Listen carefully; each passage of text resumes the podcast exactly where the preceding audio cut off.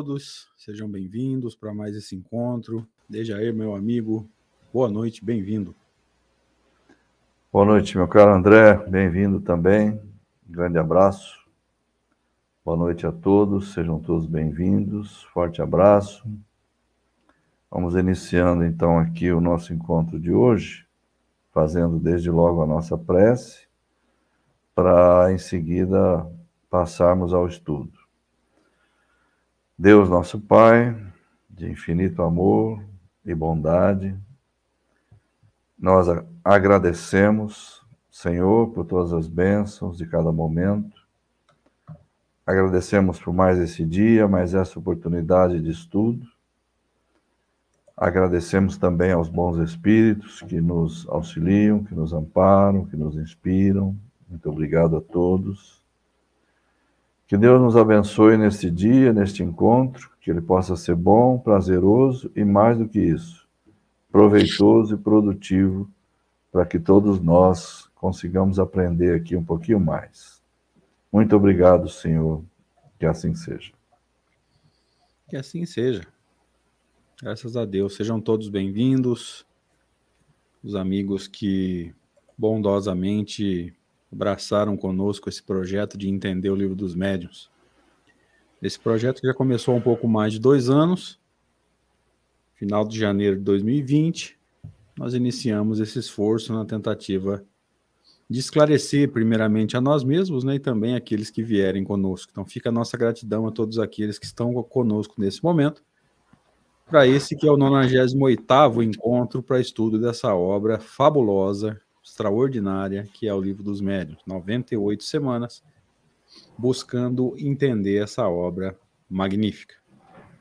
É, nossa gratidão à Rede Amigo Espírita, né? Tem mais de um canal transmitindo, mas todos eles são ligados à Rede Amigo Espírita. Fica a nossa gratidão ao nosso querido amigo Zé Aparecido por essa oportunidade, por esse espaço que nos cede já há bastante tempo, né? Como eu costumo dizer, no meu caso, já quase 10 anos, mas esse estudo aqui, pouco mais de dois anos. E a nossa gratidão a cada um dos amigos que está conosco nesse momento. Nós iniciamos com 32. Obrigado pela presença, obrigado pelo carinho, e parabéns pelo interesse de estudar Kardec. Tá? Lógico que o nosso não é o único estudo do livro dos médiuns, como foi dito naquele evento que nós participamos, né, Deixa?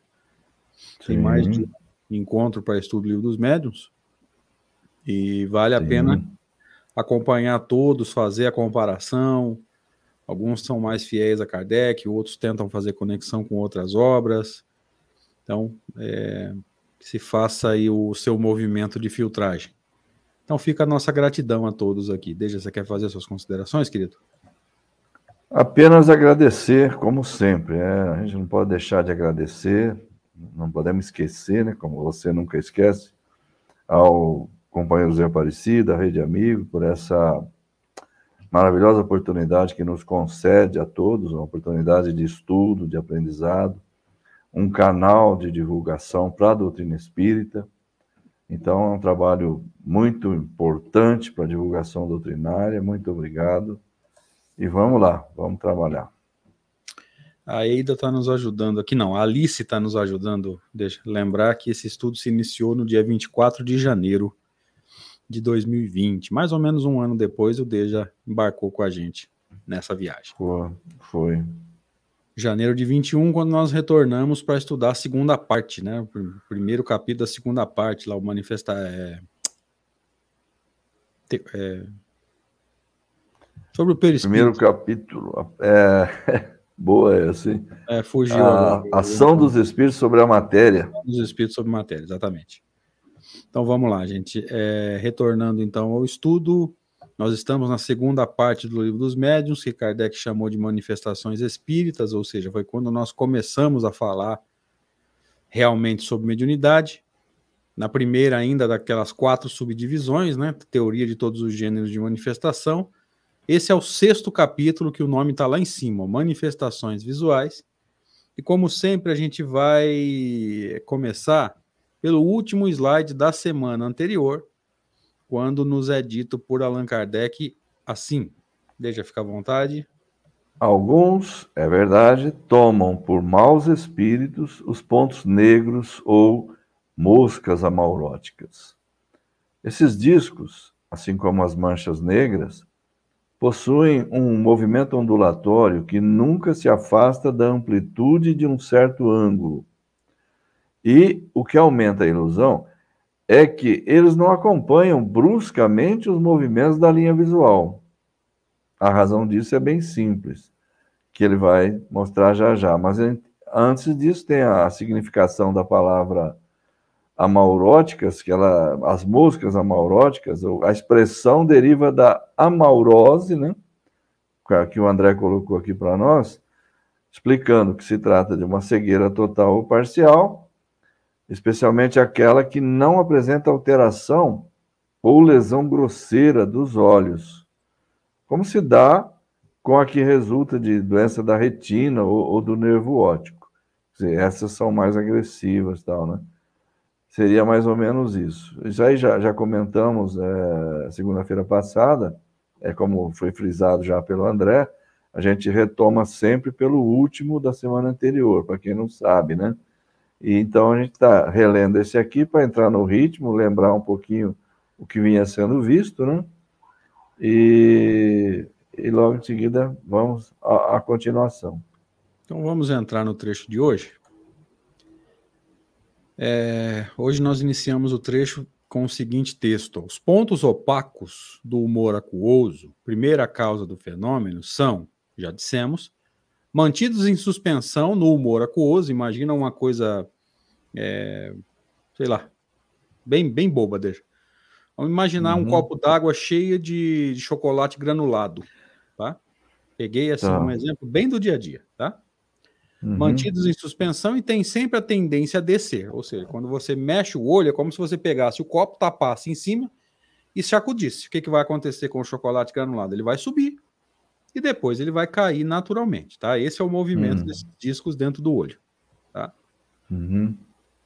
Quando sobem é porque a isso foram solicitados pelo movimento do olho de baixo para cima. Ver, você mexeu o olho para cima, uhum. eles vão subir dentro do teu olho. Lembra da, da, da, metáfora que eu usei do copo cheio de água com o chocolate granulado, por exemplo, que você, é, ao mexer, é, o chocolate sobe, porque ao mexer é a metáfora do, do movimento do olho. O que acontece com o chocolate granulado? Ele vai assentar no fundo, tá? Uhum. É o que acontece com os discos também. Mas, tendo chegado a uma certa altura, se fixarmos o olho, vemos os discos descerem por si mesmos, é, depois yes. pararem. É o que acontece com né, nessa metáfora, que talvez tenha dado água na boca em mais alguém, além de mim. Né? Uhum. Eu estou evitando, mas que eu gosto de chocolate, eu gosto. Chocolatinho, é? É, então. É, assim como o chocolate granulado nessa metáfora, a tendência desses discos é descer. É exatamente o que acontece, como eu comentei nas últimas duas semanas, acontece comigo. Muitos na minha família também relatam isso, tá? Só que a única diferença é que a gente, às vezes, eles descem em sequência, deixa. Então parece que tem uma. Parece uma cobrinha, assim. Na, na, na, na minha família nós temos essa brincadeira da cobrinha, tá? Hum. Então, eles descem em sequência, dá a impressão que é uma cobrinha. Só que ele é transparente, tá? Os discos são são transparentes para quem olha assim, tá? É, ele fica um pouco mais opaco, mas não chega a perder a translucidez, tá? Nem sei se existe essa palavra, mas vamos lá. Uhum. Tranquilo? Até aqui, deixa quer fazer algum comentário? Não, não, é, é um fenômeno natural, né? Que muitas pessoas se iludiam e tomavam como uma visão espiritual, né? Achando que era evidência, que os, que os espíritos é. eram esses disquinhos, né? E como é. Kardec vinha nos dizendo, gente, é um pouco difícil da gente imaginar os espíritos fazendo isso, né? Eu mexo o olho para cima, os espíritos sobem, aí eles começam é. a descer, né? Como se fosse lá neve caindo em flocos. Né? Um ah. pouquinho de, de ingenuidade achar que os espíritos iam fazer isso, inclusive é. os espíritos menos adiantados, que dirá os mais adiantados, né? É, isso é o que ele comenta mesmo, realmente. Nenhum ia fazer, os mais adiantados, então, sai fora, né? É. Seguimos? Vamos embora. Essa é, a mobilidade deles é extrema, porque basta um movimento imperceptível do olho para fazê-los mudar de direção e percorrer rapidamente toda a amplitude do arco do, é, no espaço, onde se produz a imagem, no espaço onde se produz a imagem, obviamente. Né? Enquanto não for provado que uma imagem possui um movimento próprio, espontâneo e inteligente, não se poderá ver no fato senão um simples fenômeno óptico ou fisiológico. É óbvio, né? Se, se uma imagenzinha dessa tem inteligência, capacidade de iniciativa de seguir, fazer um movimento ou outro, etc, etc, aí sim. Mas enquanto isso não ficar aprovado, é só um fenômeno óptico. É Nada mais do que isso. Estou olhando aqui no meu ponto de luz, estou conseguindo ver esses disquinhos. É, você tem essa, essa facilidade, digamos assim, é, né? Não é, desculpem, não é mediunidade evidência, viu, gente? Eu não estou vendo espíritos, tá? São, é, é, esse problema mesmo a nível ótico, né? Esses, esses pontos aí no humor aquoso que perderam a, a transparência, né? Ficaram um pouco mais opacos, tá? Então eu mexo o olho aqui e consigo vê-los, tá? Olhando para a luz, ok? Então ficou tranquilo único... explicar aqui. Oi, deixa. É. O, o único espírito que, eu, que se apresenta para mim aqui é aquela mosquinha volante que nós comentamos é, segunda-feira é. passada.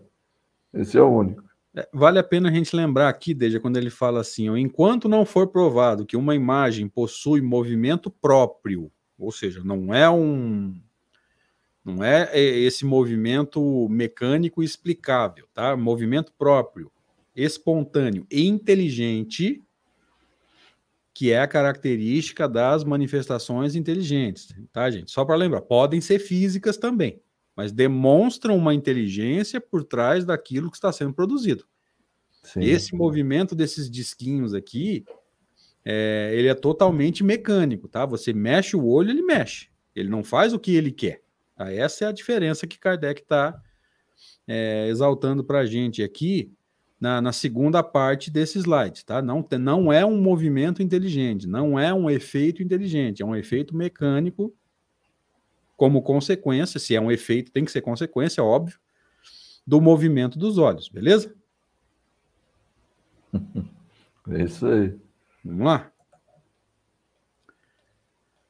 Ocorre o mesmo com as centelhas que se produzem, algumas vezes, em feixes ou em maços mais ou menos compactos pela contração do músculo do olho e que são devidas provavelmente à eletricidade fosforescente da íris, visto que elas são geralmente circunscritas às circunferências do disco desse órgão. Aqui, sinceramente, eu não entendi bolhufas. Ah, é, é, é ele está se referindo a um outro fenômeno aí, Sim. que é como a gente, talvez a gente não tenha essa experiência, nem, nem você, nem eu, não sei se alguém tem, essas centelhas que ele menciona aí, não dá, a gente não tem uma ideia exatamente como elas se formariam, né? Ele fala mais compactas ou menos compactas, né? em feixes, em maços tal. E como é que produziria isso? Pela contração dos músculos do olho e, e, provavelmente essa questão de eletricidade fosforescente da íris, que é essa parte uhum. colorida aí que a gente tem, né? É, visto que elas são geralmente circunscritas à circunferência do disco desse órgão, ou seja, da íris, né? Então ele está se referindo a alguma coisa que surge também como fenômeno físico produzido pelo próprio olho que a gente não conhece, mas que também não convém, e ele alerta para isso, confundir com, com espírito, com visão de espírito. Né? Com mediunidade de evidência ou mesmo com aparição, né? É. Ou seja, o Alex tinha feito uma pergunta um pouquinho lá para trás, vamos ver se a gente consegue colaborar. Ele queria saber se o médium sofre com efeitos de perder peso ou dores na barriga, em volta do umbigo, devido à mediunidade. É, Alex, a mediunidade vai ter efeitos muito diferentes, tá? Por isso que Kardec vai dizer que não há nenhum sinal que seja definitivo, nenhum sintoma que seja assim conclusivo em termos de ter ou não ter a mediunidade que se costumou chamar de mediunidade ostensiva, né? Kardec vai falar é aquela que produz efeitos patentes, tá? Então, na hora em que é, acontece a, a aproximação, o médium pode sentir um monte de coisa, vai depender muito do organismo dele, dos pontos mais. Não sei se eu posso usar esse termo, mas acho que vocês vão entender a ideia. é, dos pontos mais fortes ou mais fracos da saúde dele. É, tem uma série de situações aí que podem acontecer. Tá? Quando você fala em volta do umbigo, muita gente vai tentar justificar isso com a história dos chakras, tá? Centros de força e tal. É, teoria essa que não tem fundamento nenhum na obra de Kardec. Tá? Então, tem médium que relata barriga, o outro vai falar que é na nuca. Isso aí vai depender muito da resposta fisiológica do teu organismo, tá? Porque a, a mediunidade é um estímulo fluídico, mas que vai é, afetar o corpo, né? A gente sabe da, da, da, da de, aliás, tudo que, que acontece com o espírito afeta o corpo, tá? Então não tem como você dizer é, um sintoma ou um sinal assim conclusivo, né? Quando você fala de perda de peso, pode acontecer por causa do desequilíbrio emocional.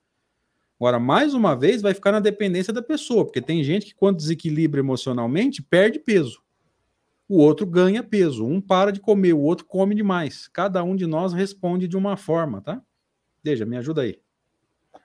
Ah, eu concordo com isso que você falou. São, são casos muito pessoais essas reações, tipo essas que ele menciona, por exemplo, provavelmente são típicas dele, do, do, do organismo dele. É muito difícil analisar casos pessoais quando a gente estuda a doutrina, viu, o Alex? Eu, eu fico devendo. Coisas pessoais eu não prefiro não responder. Aí ele está perguntando aqui, ó, não seria o ectoplasma em volta do umbigo? É outra teoria que não tem fundamento em Kardec, porque o Kardec não trabalha com ectoplasma, ele trabalha com fluido perispiritual, que não tem nada a ver com o umbigo. É, ele é ele se espalha, vamos dizer assim, por todo o organismo, tá? É, ele vai se exteriorizar por todo o organismo, não tem um ponto específico para se exteriorizar, como acredita uma parte do movimento que vai na teoria do ectoplasma e fala que é pelos poros, ou pelo ouvido, ou pelo, pelo, pelos orifícios de uma forma geral, né? Isso não tem fundamento em Kardec, tá, gente? Ele, o fluido é perispiritual, portanto, ele se espalha por todo o organismo, tá? Ele se liga ao organismo como um todo, né?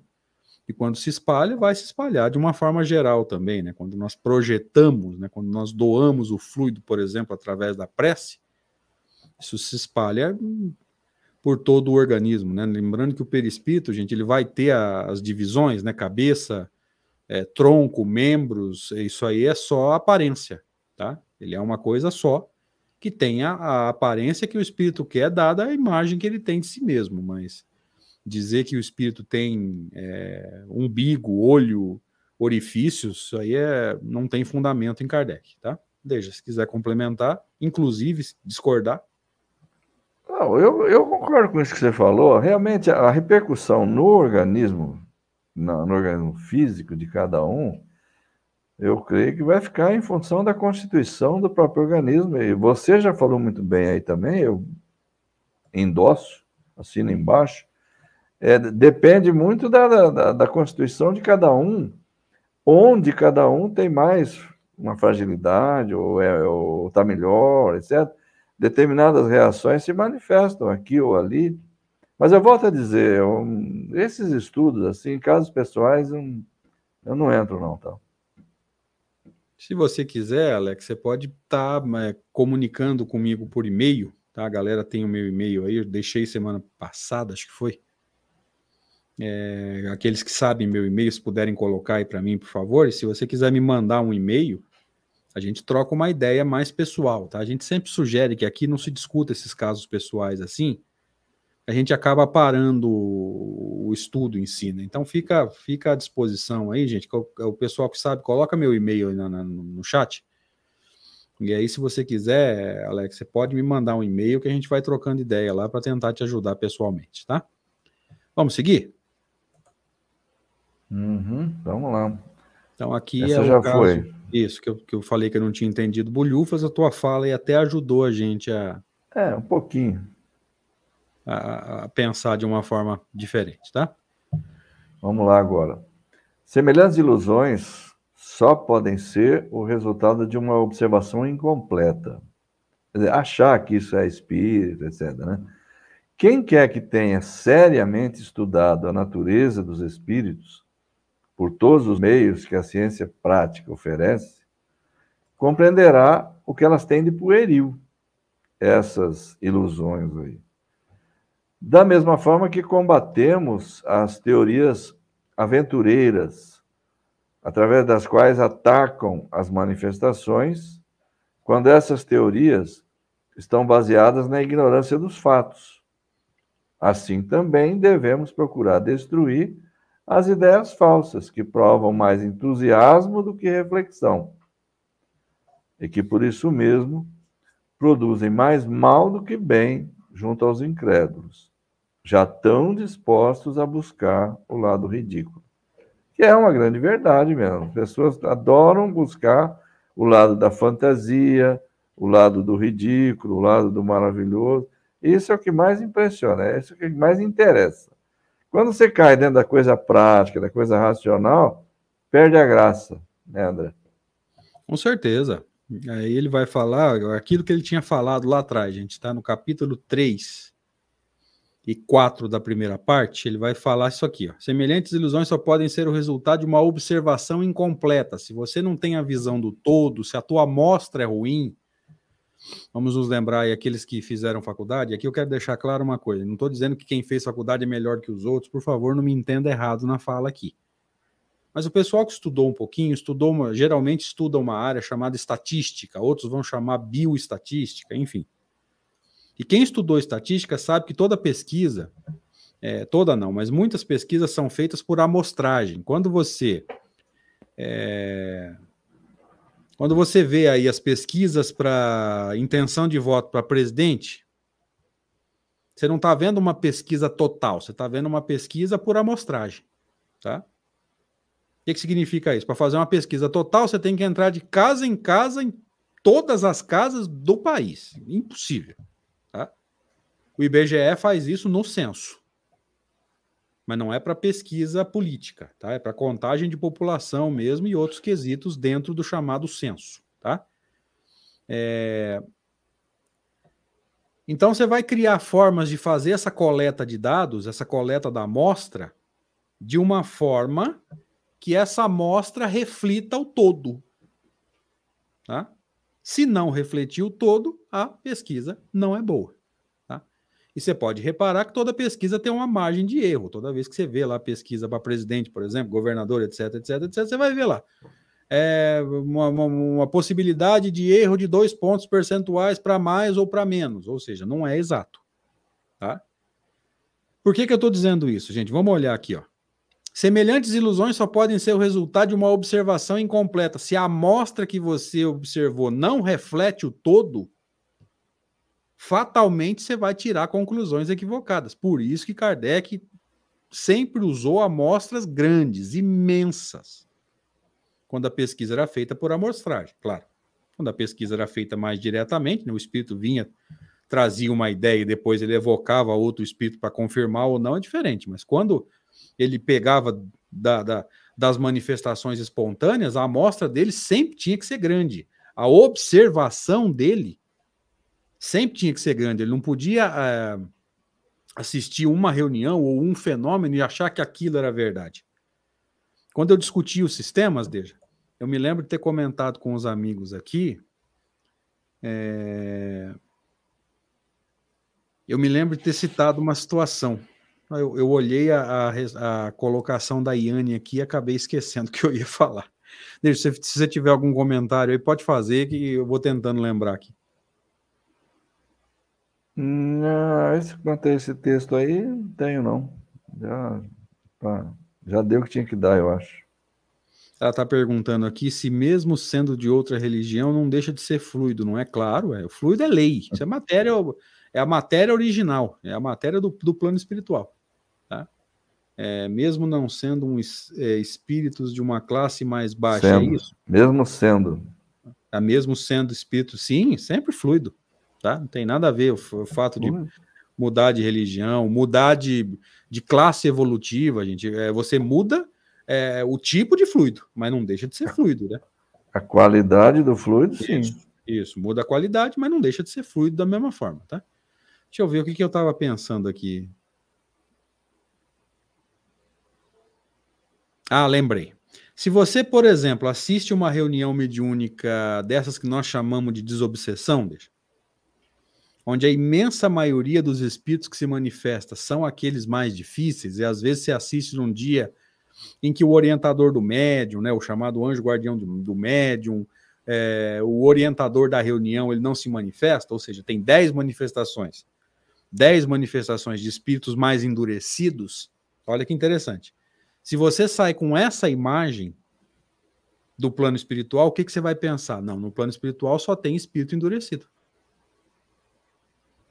Ó, a, a amostra não é boa e a análise da amostra também não foi bem feita, porque você viu 100% das manifestações de espíritos mais grosseiros, você vai achar o quê? No plano espiritual só tem espírito grosseiro. É o que ele chamou de observação incompleta. Né? Observação incompleta, ou seja, a amostra não é boa e a observação da amostra é tão ruim quanto.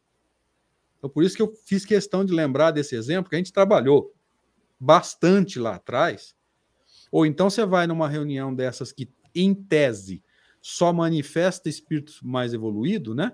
3 por 4 a gente ouve isso, né? Aquele médium ali recebe o doutor não sei o quê, aquele médium ali recebe não sei quem, só espírito de luz.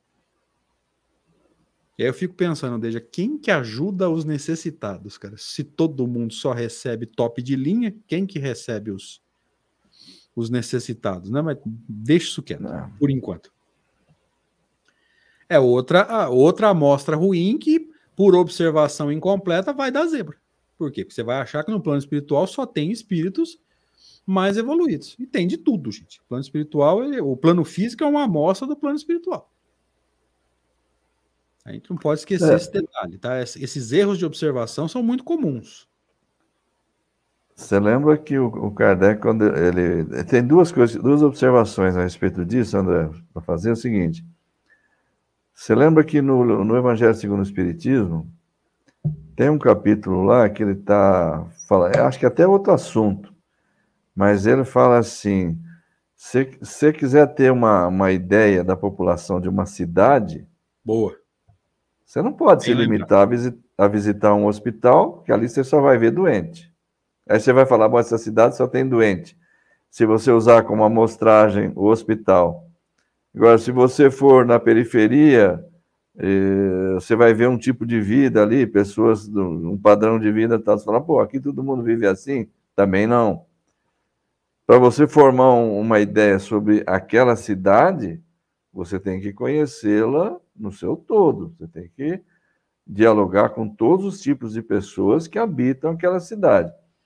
E, por outro lado, ele vai dizer algo parecido Lá no livro Céu e Inferno, por exemplo, logo no começo, na introdução, e também mais adiante, no final do primeiro capítulo da segunda parte, se não me falha a memória, onde ele vai dizer que ele tinha uma, uma amostragem tão grande do plano espiritual que ele usou para compor aquela segunda parte do livro, chamada Exemplos, ele usou aqueles que, reunidos ali, é, é, mostrariam uma, uma fotografia mais completa do cenário do mundo espiritual, né? Então, as observações dele eram sempre pautadas dessa forma, na pesquisa, na investigação, mas nunca se limitando a um, a um, a um aspecto ou a outro aspecto, mas sempre formando uma composição de um todo para construir esse cenário. Então, quando ele fala isso, reflete exatamente o que é o mundo espiritual, pela amplitude da pesquisa, porque ele fala, só lembrando aqui, André, mais uma palavrinha só, é o seguinte. Imagina, maravilhoso. No, no, no capítulo 6, eu estou me lembrando disso agora aqui, que eu estava ontem preparando uma matéria para a exposição de amanhã do livro Céu e Inferno. Mas eu peguei essa parte do livro, livro dos Espíritos, no capítulo 6 da segunda parte, que é Vida Espírita, né? Vida Espírita. Tem lá uma parte chamada Ensaio Teórico das Sensações dos Espíritos, né? Uma parte fantástica, maravilhosa, item 257, né? Item 257. É um texto, uma dissertação, não é uma pergunta, né? O livro dos Espíritos não é só perguntas e respostas, tem dissertações também. Essa é uma delas. Diga-se de passagem. É, diga-se de passagem, maravilhosas. Essa é uma delas. E num parágrafo lá, bem lá no final desse texto, ele diz isso de uma forma bem explícita. Ele fala, ele está falando sobre a composição do mundo espiritual, esse cenário, né? Ele fala assim: interrogamos milhares e milhares de espíritos, tomamos-los desde o momento em que deixaram a vida física, acompanhamos-los ah, ao longo do tempo para avaliar as mudanças que iam se operando nas suas percepções, nas sensações que tinham, no modo de perceber a vida espiritual. Então, minha gente, quando a gente lê Kardec, a gente está lendo um trabalho científico. Não é um espírito falando. É, é, é preciso a gente entender bem isso. Sim, com certeza. É, maravilhosos os exemplos que você lembrou aí, deixa. Esse da, essa metáfora dele, por exemplo, se você entra num hospital e pega quem está no hospital para a amostra da saúde de uma cidade, o que, que você vai falar? Gente, essa cidade aqui tem uma saúde horrorosa, tá todo mundo doente. Principalmente agora, que aqui na nossa região nós estamos no pico de contágio da, da dengue, né? Deixa, parece que o pessoal se cuidou com relação à Covid, mas esqueceu de olhar o quintal. É. E aqui na região, meu Deus, quantas, quantos casos de dengue, cara. Coisa, bicho, a coisa tá feia aqui na nossa região para isso, tá? É, então, é, se você vai a um, um presídio para aferir a moralidade das pessoas, Pô.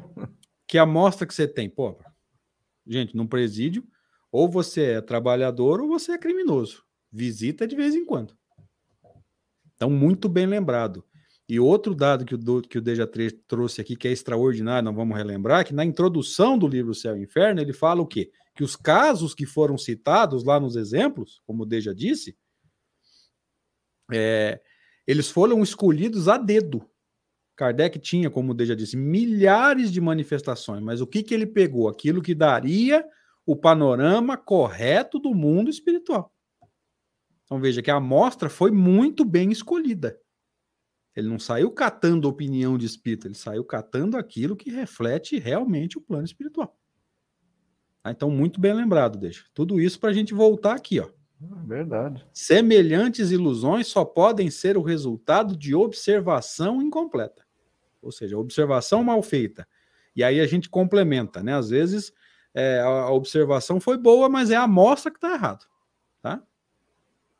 Aí ele vai dizer: quem quer que tenha seriamente estudado a natureza dos espíritos, por todos os meios que a ciência prática oferece, compreenderá tudo que elas têm de pueril. O que? Aquelas ideias anteriores lá do disco, da é. mosca é. maurótica.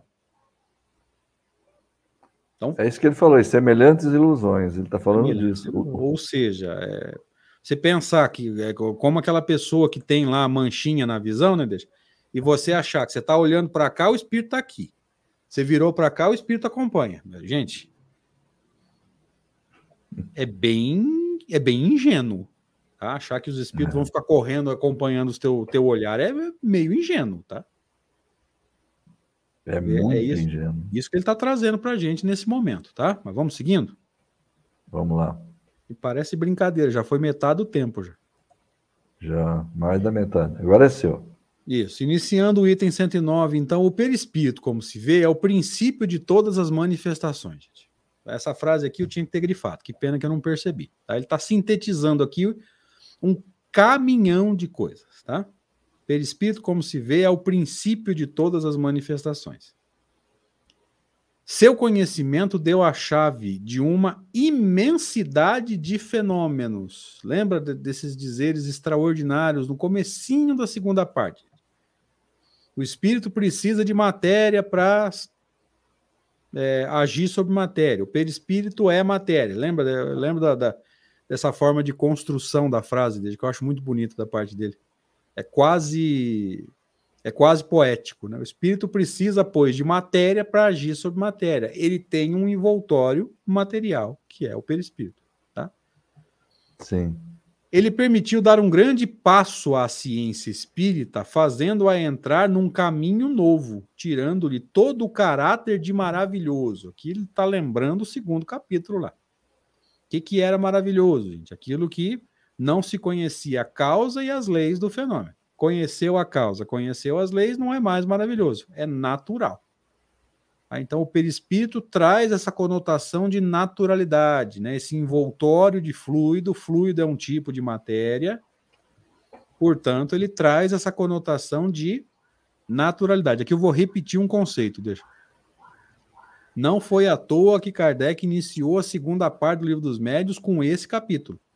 Tá? Uhum. É uma construção, gente. Sem entender esse envoltório fluídico, fluido, fluido é um tipo de matéria perispírito, em suas condições normais, é invisível e intangível, mas ele pode se tornar visível e tangível pelas é, modificações, é, vamos, vamos usar metaforicamente, moleculares do perispírito.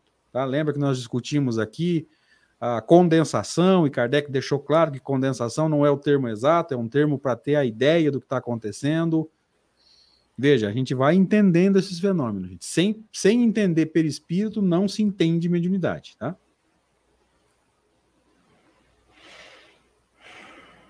Podemos seguir? Deixa, você quer complementar? Vamos. Não, não, tranquilo. Através dos próprios espíritos, pois, notai bem que foram eles mesmos que nos indicaram o caminho. Encontramos a explicação da ação do espírito sobre a matéria. Acabamos de falar. Dos movimentos dos corpos inertes, dos ruídos. Se eu falar ruído, você vai ficar bravo, né, Deixa? Agora é ruído mesmo. e das aparições. Veja que ele está trazendo aí essa noção para a gente, né? Dessa possibilidade do ser pensante, o espírito ou a alma, agir sobre matéria através das disposições, propriedades e possíveis modificações desse envoltório que ele tem chamado perispírito. É isso aí. Ah, isso aí está muito bem explicado, né, André? Ficou Eu bem. Ficou... Ao, ao longo do trabalho. Tranquila, né? É, ao longo do trabalho do, do Kardec, isso aí ficou morto e enterrado. Ah, o que, que era o problema inicial? Você falou assim, a ação dos espíritos sobre a matéria, né? Tirar do, do, do campo do maravilhoso, do sobrenatural. Porque as pessoas pensavam, que é o que ele explicou lá, né? O espírito não é matéria, não é nada, como é que ele pode agir sobre a matéria? Aí, a partir do momento que se conhece a existência do perispírito, que é um tipo de matéria que conecta o espírito ao corpo quando encarnado, permite o espírito agir sobre o próprio corpo, tudo aquilo que foi sendo explicado ali, e o desencarnado agir também com o próprio perispírito, combinando o fluido dele com o do encarnado, produzindo determinadas modificações. Tudo isso acabou com a. a, a é, tirando-lhe todo o caráter de maravilhoso, né? Acabou, tá tudo certo. Voltou para o caráter da naturalidade, né? Ou seja, conhece é. a causa, conhece as leis, tomou de novo a conotação é, de naturalidade, né? O Ibrahim Pacheco, ele faz uma pergunta para a gente aqui. No caso de João Evangelista, quando recebeu o Apocalipse, o nível do seu perispírito estava em que grau de sintonia com o alto? Aqui, Ibrahim, você trabalhou um monte de conceito que não tem nada a ver com Kardec. Perispírito não recebe nada. Quem recebe é o ser pensante, é o espírito ou a alma. É, sintonia também não é um bom conceito para a doutrina espírita. Kardec trabalha com o conceito de simpatia, tá? tudo nos leva a crer, né? Os, os relatos assim mais próximos daquilo que a gente imagina falam que João Evangelista recebe isso na chamada emancipação da alma, né? Fora do corpo. Então não é um, nem seria, se for isso, um fenômeno mediúnico, seria o fenômeno não mediúnico. O movimento costuma chamar de fenômeno anímico, tá? Mas o perispírito não tem uma relação direta com isso, a não ser que tenha havido o fenômeno mediúnico e aí né, necessita do, da combinação fluídica, tá?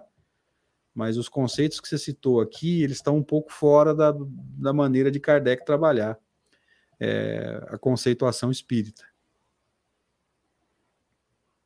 É, veja bem, a gente tem que partir de um. André, a meu ver, né, isso aí também é uma coisa. Tomar esses livros do, do da Bíblia como realidade Sim, insofismável, vamos dizer assim, né? Como realidade insofismável, aceitá-los da forma como eles são apresentados ali e tudo mais, eu, eu tenho sempre um pouco de pé atrás com isso, né? É, não sei até que ponto aquilo ali realmente reflete aquilo que se diz, né? Que seria Jesus comunicando com João, né? Se, é, se eu não me engano, né? Se eu não me engano, o que dizem a respeito desse livro aí é isso, né?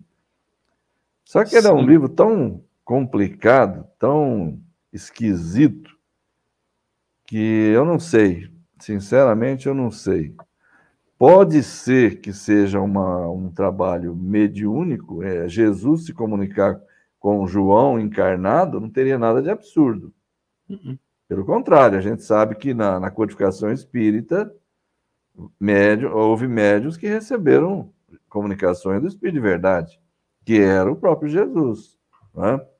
Então, é, essa possibilidade é óbvia que ela, ela existe. Agora, se ele recebeu ou não comunicações diretamente de Jesus, não sei.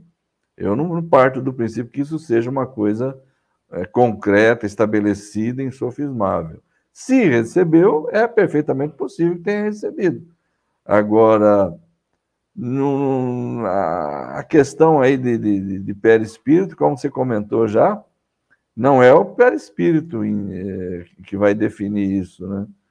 É, ele próprio, a capacidade dele de receber a comunicação, interpretar e colocar no papel, no caso ele seria um médium, né? Nós já estudamos, estamos estudando já o papel do médium na, nas comunicações, e ele teria que ser enquadrado dentro daquilo ali. Será que ele entendeu direito o que, que Jesus teria tentado passar para ele? Será que não? Será que ele expressou corretamente as ideias? Será que não? Então, eu, eu fico assim, eu fico sempre com o seguinte princípio, para mim, para mim, uh, não é o Espiritismo segundo a Bíblia, não é o Espiritismo segundo o Novo Testamento, não é o Espiritismo segundo o Evangelho, é o contrário. É o Evangelho segundo o Espiritismo. E essas cartas, textos bíblicos, essas coisas todas, segundo o Espiritismo. Elas estão lá, esses textos estão lá. Compete a nós analisá-los à luz do ensinamento espírita. Tá? Sem partir do princípio, ah, mas lá está escrito isso, não interessa. Não sei se aquilo é verdade, se não é.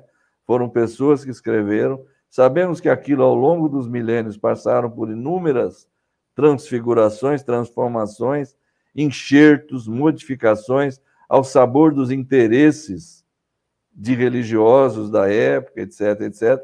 Então a gente tem que ter muito cuidado, tá? Não, não é, não é ir aceitando tudo assim, não. É, eu vejo da mesma forma, Deja, tem que tomar muito cuidado, principalmente eu acho muito importante isso que você falou no final, né, das, das modificações que a que, a, que os textos bíblicos é, foram foram recebendo, né? Aquilo foi sendo modificado, aquilo foi sendo ajeitado daqui, ajeitado dali, entendeu? É por isso que daí a necessidade da chamada terceira revelação e mais um aspecto que eu não tinha parado para pensar e me, eu montei o quebra-cabeça aqui agora. A terceira revelação vem numa época em que você em que você consegue aferir se você está lendo o texto original ou não.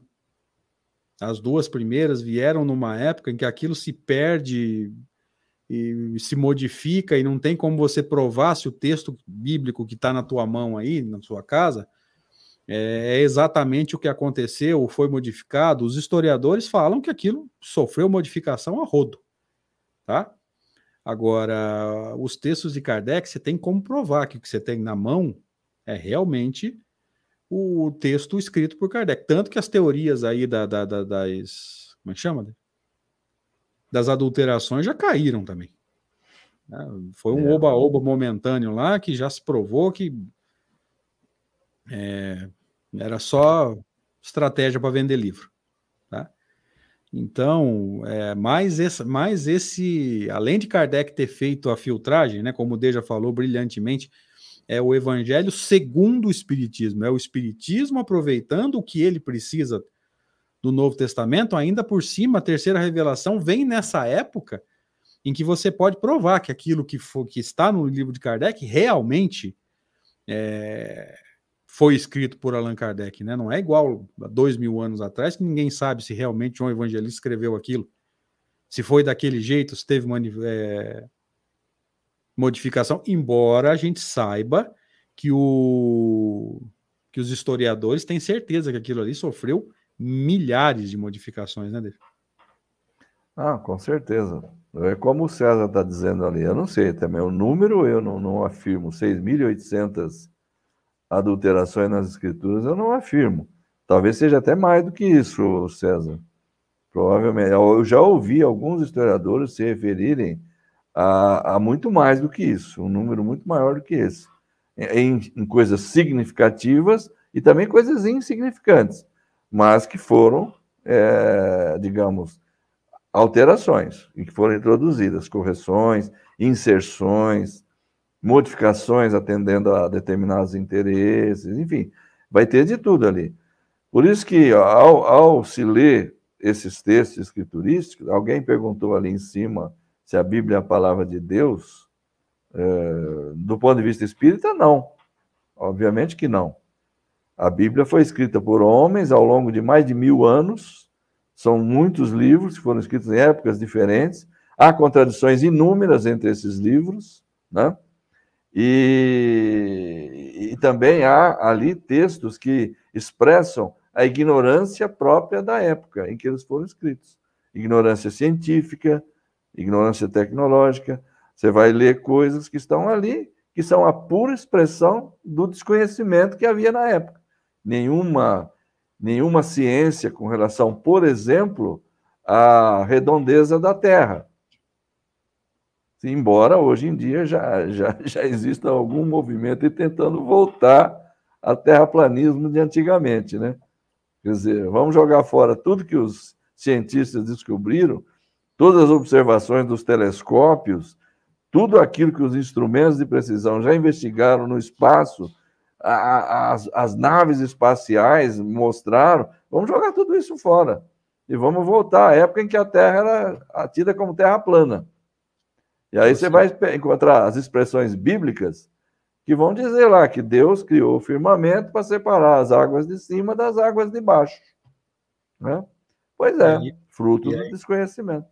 E aí a gente volta para aquilo que aconteceu no, há dois sábados atrás, né? Não é um planeta, é um redondeta, né? É uma redondeta? Não, é. Aí o cara fala, não, é um planeta porque é plano, entendeu? Senão seria redondeta. Ou que coisa inteligente, não? Olha que, que argumento extraordinário, né? Extraordinário. extraordinário. Eu, vou dar uma, eu vou dar uma puxadinha aqui, desde mais o argumento do Ibrahim, só para a gente entender como que nós não compreendemos o texto de Kardec. Ó. Aí ele fala assim: no caso da primeira revelação, onde cada um dos profetas trouxe uma parte da mensagem da revelação. Foi isso que Kardec falou, Ibrahim? Ou ele fala que a primeira revelação está centrada em Moisés? O que, que os profetas têm com isso? Nada nós não entendemos o texto.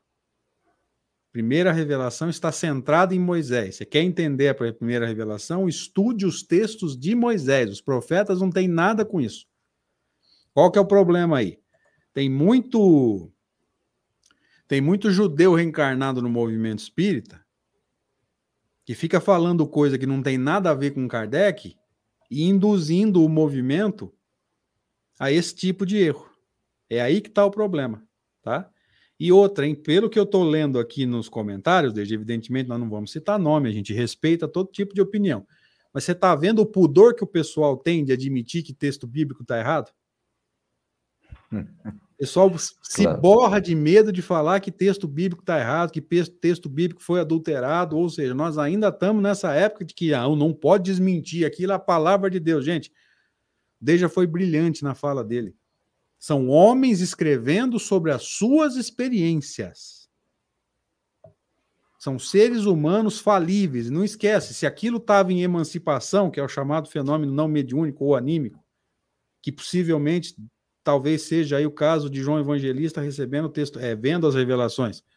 Ou mesmo o fenômeno mediúnico, né, que caracteriza como o quê? Como um desencarnado atuando no processo, é, de qualquer forma, querido, ao voltar do transe, você tem que lembrar o que foi passado, você tem que lembrar o que você viu para escrever, e nem sempre você lembra. Tem mais esse detalhe ainda. Hã? André, desculpa, dá uma resposta para Ana Cristina. Vamos aqui. É, se tem alguma adulteração que o Kardec tenha mencionado. O Kardec não perdeu tempo com isso. Só isso que eu tenho para te falar. Não, o Kardec não perdeu tempo com pegadinha, ele não perdeu tempo com. É... Sabe essas pegadinhas? É Virgindade Maria de Nazaré, corpo de. Não, corpo de Jesus ele até discutiu lá na, na Gênesis, esquece essa parte. Mas a maioria das pegadinhas aí, Kardec não perdeu tempo, porque ele perdeu tempo só com o que realmente interessa, aquilo que realmente interessa para a terceira revelação, gente. Uhum. Tá? E aí eu deixo, como o Carlos sugeriu aqui, ó, essa sugestão para o Ibrahim. Nós fizemos no meu canal, eu, Deja, o Fábio Fadel, o Daniel Mendonça, aqui de Araraquara, também participou com a gente em dois episódios. Nós fizemos um estudo profundo das três revelações. Então, se você quiser, Ibrahim, dá uma olhada lá no meu canal que você vai talvez consiga é, ter uma noção um pouco mais profunda, porque nós fizemos um estudo bem consistente das três revelações. E só para vocês terem uma ideia, gente, era para ser um estudo, nós acabamos fazendo três, um estudo para cada revelação. E foi o próprio o próprio estudo, né, o próprio seminário, o próprio programa em si que acabou se delimitando dessa forma, que a gente ia falar tudo em um só. No final das contas, nós falamos mais de uma hora e ficamos só na primeira revelação. O que, que a gente definiu, então? Vamos fazer um programa para cada revelação. E ficou muito legal. Se te interessar, dá uma passada lá no meu canal, que esse material ficou bom. Mas vamos seguindo, deixa? Vamos, vamos lá. Esse é teu, né? Aí encontramos também a de vários outros, quer dizer, a explicação de vários outros fenômenos que nos restam a examinar, antes de passar ao estudo das comunicações propriamente ditas. Ele vai ainda passar por algumas outras explicações, né? Tanto melhor nós as compreenderemos, quanto melhor percebermos as causas primeiras. Se se compreende bem esse princípio, facilmente far-se-á por si mesmo a aplicação aos diversos fatos que poderão apresentar-se ao observador. É, mas é isso mesmo, né? À medida que se compreende bem isso, a própria pessoa, já à medida que receba alguma informação, já vai ter ela própria a condição de, de, de discernir. Fala, peraí, isso daí tem certa procedência, de acordo com com o que está na, na, na, doutrina espírita, ah, isso já não tem, isso, esse, isso já não seria possível, já é um fenômeno que não, não, não seria, não é possível. Esse aqui dá, porque está explicado assim, assim, assim. Nós mesmos vamos entender, não precisamos nem de, de muita explicação, né? Agora, para isso, é que ele está deixando claro aqui, né? É, nessa questão do perispírito, vai se encontrar a explicação de outros que ainda virão agora, em seguida aqui, que ele fala, nos restam a examinar, antes de entrar nas comunicações, que isso vem lá na outra parte do estudo, né? Então, para compreender melhor, a gente precisa entender a origem, a causa primeira. É isso, é a didática de Kardec, está aí. A didática dele. É porque não tem como você entender a comunicação de um espírito, gente, sem entender, primeiro, que o espírito existe, só que essa parte do espírito existe, sobrevive à morte do corpo, conserva a individualidade, tudo isso foi discutido no livro dos espíritos. Tá? Kardec Sim. usa isso meio que como um ponto de partida, né? a, a primeira premissa do livro dos médios. Tá? Uhum. Aí dali para frente, ó, já que você acredita que o espírito existe, ou seja, existe em nós alguma coisa que não é matéria, que sobrevive à morte do corpo, conserva a individualidade e já entendeu que ele tem um envoltório, ele tem lá um, uma casca, vai, vamos usar uma metáfora bem boba. Que é fluido. O que, que é fluido? É um tipo de matéria. Invisível uhum. e intangível em condições normais, mas que pode alterar suas, suas propriedades para agir sobre matéria. Então você está pronto para entender a comunicação. Tá? Veja, é uma construção, gente. Tá? Então veja que aqui ele está reforçando, ó. No perispírito, né, nas leis dos fluidos, vamos encontrar também a explicação de vários outros fenômenos. E como o D já disse, é, tem coisa que a gente vai ter que simplesmente descartar. Não, ó, à luz do espiritismo, isso é humanamente impossível. É. E a gente percebe mais uma vez, desde que tem determinados momentos em que o nosso movimento tem muito pudor, tem muita vergonha, tem muito medo de falar, não, eu não acredito que tal coisa aconteceu.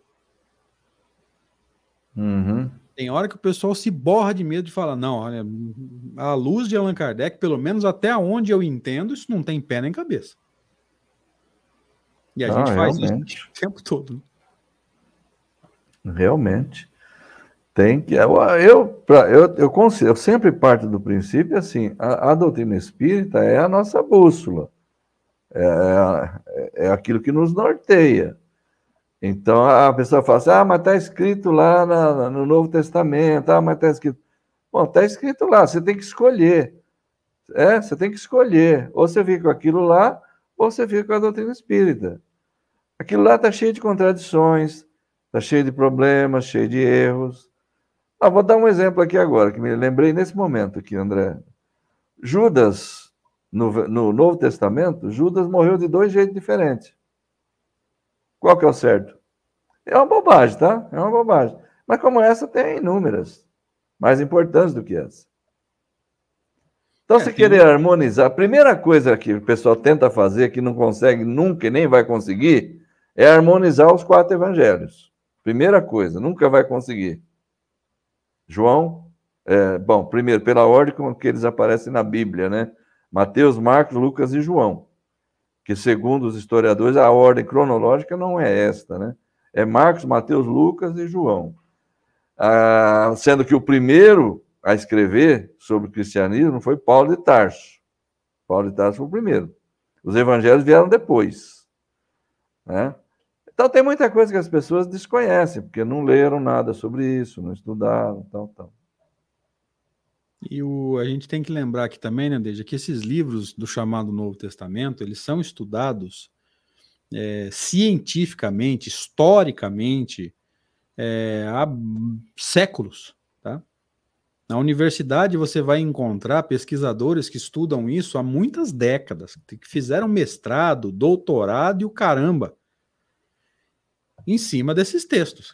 Tá? Não é possível que a gente que milita pelas fileiras espíritas, a gente vai se achar tão tão superior assim a ponto de abrir mão daquilo que vem, sido, vem, vem sendo produzido a nível acadêmico.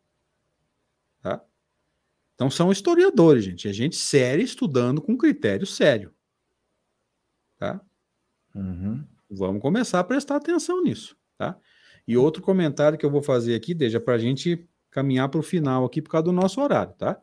Não uhum. é o espiritismo que tem que se dobrar à Bíblia. Tá? Olha, olha para o livro. É o Evangelho Não. segundo o Espiritismo. É o Espiritismo analisando o Evangelho. Ah, Jesus uhum. é maior que Kardec? Não é isso que nós estamos dizendo. Por isso que nós fizemos aquela live lá sobre as três revelações. Tá? A terceira revelação tem que ser maior que a segunda por causa do, do tempo inclusive tecnologia, o, o amadurecimento da ciência. Tá? Se fosse pela ordem da importância do missionário, Jesus teria que vir por último. Nós estamos dizendo que a terceira revelação aproveita as duas primeiras, aproveita o avanço da ciência. Então não é o espiritismo uhum. que tem que se dobrar a texto. Não é o espiritismo que tem que se dobrar a fatos. Então tem hora que fatos impossíveis são ditos aí, não, mas aconteceu tal coisa. Peraí, tem fundamento para Kardec? Não tem. A menos que alguém me prove que tem fundamento, sou eu que não estou enxergando, eu simplesmente descarto. Eu não tenho nenhum problema para dizer, olha, isso não tem pé nem cabeça. Porque eu não vejo a doutrina espírita se dobrando a fatos que não tem que não tem lógica para nós. Tá? Principalmente a narrativas, principalmente a narrativas que sabidamente foram manipuladas.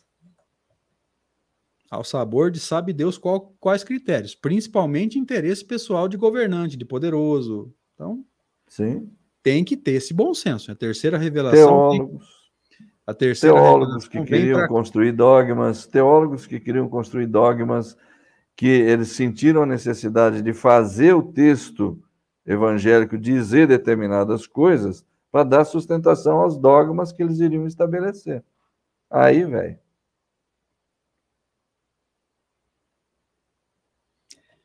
Beleza. Vamos encerrar então? Bora. Então vamos lá, gente. Obrigado pela presença. Eu vou, vou encerrar primeiro hoje, tá? Deixa. Opa. Obrigado pela presença dos amigos. Agora nós estamos chegamos aí a 78, estamos com 73 nesse momento, é um excelente número. Obrigado pela presença de todos aí. Esse debate no final aqui foi interessante, a gente conseguiu argumentar de uma forma ajudar os amigos a entender que texto nós temos na mão. Gente, estuda lá o primeiro capítulo da, do Evangelho segundo o Espiritismo, as revelações, tirando a terceira, a, revela, a primeira e a segunda têm figuras centrais. Cuidado com essa história de ficar achando que a Bíblia é toda ela a revelação. Não é. A primeira revelação é Moisés, a segunda é Jesus. Eu fico estudando carta de Paulo e, e dando a, a, mesma, a mesma importância que tem os relatos sobre Jesus. Não é assim. Vamos, atent vamos atentar para as ideias de Kardec. Fora isso, obrigado. Deus abençoe a todos. Até a próxima, se Deus quiser. Deja, contigo. André, muito obrigado a você por partilhar, dividir comigo aqui essa gentileza de ter me convidado. Muito obrigado. Obrigado aos amigos que estão conosco aí e que virão a, a assistir esse, esse encontro mais tarde também. Que Deus nos abençoe a todos. Um grande abraço e uma boa semana. Até mais, gente. Um abraço.